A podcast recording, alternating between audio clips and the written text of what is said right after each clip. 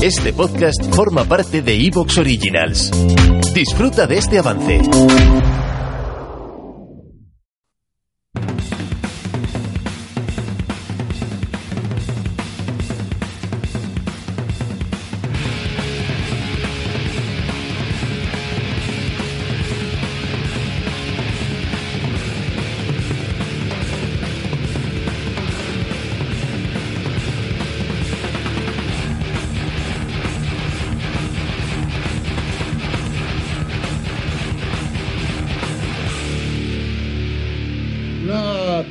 De los motores históricos, de los motores que siempre han movido la historia, que han movido la raza, que nos han ayudado a construir eso que le llaman el progreso, que no es nada más que un mito, una especie de teleología, como dirían los sacerdotes, ¿no? Una especie de paraíso al que todos ascendemos, en la realidad material.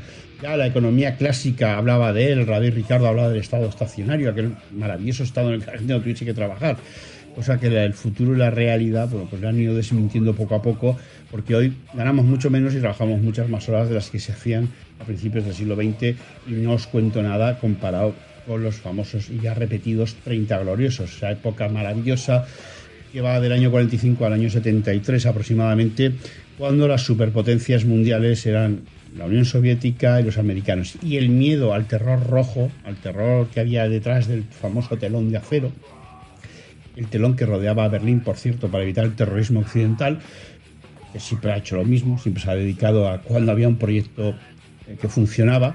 Thomas Sankara es un gran ejemplo de ello. Bueno, pues montaba una pequeña revuelta, o si no, se lo pregunten a Jacobo Arbenz también en Guatemala de los años 50, con la Union Fruit, como Guatemala eh, en un paraíso terrenal, exceptuando para los trabajadores de la Union Fruit. Bueno, pues cuando alguien plantea mejores condiciones laborales, pues Qué curioso que siempre sufre un golpe de Estado, o le pegan un tiro, o le ponen un atentado. Las cosas tan curiosas del mundo moderno. Pero detrás de, eh, detrás de toda esta ascensión hacia el mundo moderno, ese mundo de provisión, de cornucopias, estas famosas eh, cuernos que sueltan la abundancia, ¿no? Sin comida, bebida, eh, arroyos de miel y hojuelas, se esconde una terrible realidad el progreso no existe, no hay nada llamado progreso, no hay nada llamado eh, mérito, no hay nada llamado avance social. Lo que hay es, como decía Marx, una lucha entre diferentes clases. Es más, Marx opina, eso lo dice él, yo no tengo la misma opinión, evidentemente, que es la lucha entre clases y el materialismo el motor de la historia.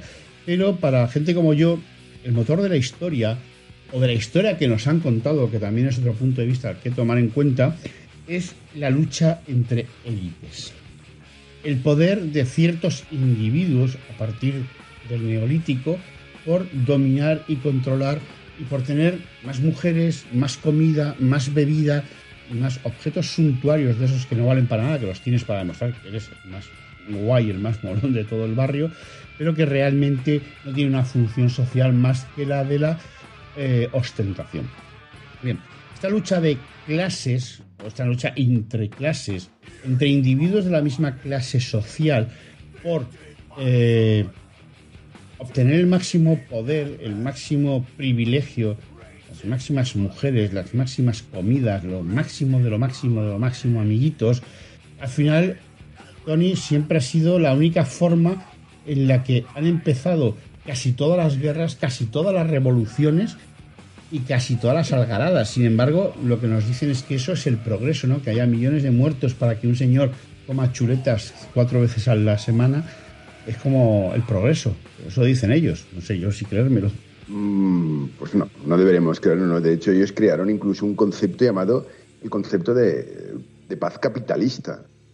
que realmente el capitalismo era paz. Uno de los una de las versiones más disparatadas de esta teoría fue un tipo llamado eh, Thomas Friedman, que es uno de los apologetas máximos de, esto del, de lo que es el capitalismo, de la portada del libre mercado, y tiene un libro muy, muy en plan el, fin de la historia, que no es tan conocido como el fin de la historia de, la historia de Fukuyama, pero es tan delirante como él, como el mismo que se llama El Lexus y el Olivo. Un libro que yo de verdad recomiendo a nuestros lectores pero por el absoluto disparate del libro que es. Eso sí, el libro fue publicitado hasta el aburrimiento y vendió millones de copias. Y tenía una teoría, eh, dentro de eso una teoría que se llama la teoría de los arcos dorados. Esa teoría se decía que entre dos países que tenían McDonald's nunca hubo una guerra. Claro, el libro es del año 99, ¿vale? ¿Qué ocurrió en el año 2000? Pues que Estados Unidos empezó a bombardear a Serbia. Esto de lo, lo que suelen hacer los gringos cuando no, cuando no les haces caso, pues directamente ellos pasan a la siguiente fase que es bombardearte. Y lo, curioso del bombardeo que tuvo lugar en el año 2000 fue que el primer día del bombardeo de, Belgrado, todos los McDonald's de Belgrado fueron demolidos por manifestantes. O que su teoría, pues, evidentemente fracasó. Luego publicó una explicación un poco subgéneris y tal.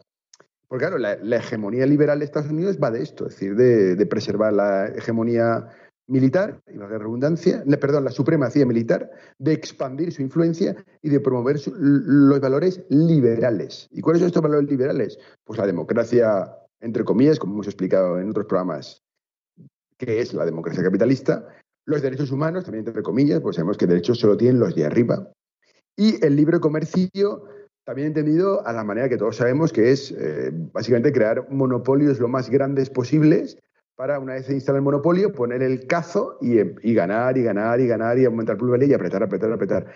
De hecho, es curioso que el concepto este de, para, eh, expandir el, libre comercio, entre comillas, pues hay un concepto que es el, de la guerra, de, las guerras comerciales.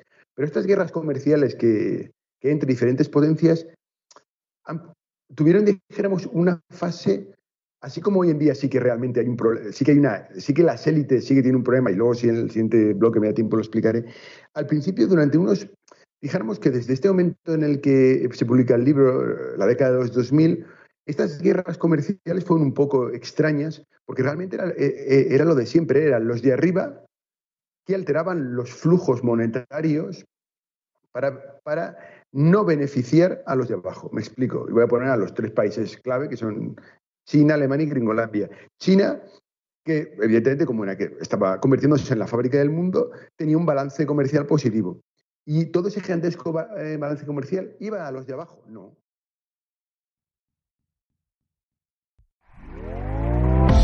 ¿Te está gustando lo que escuchas?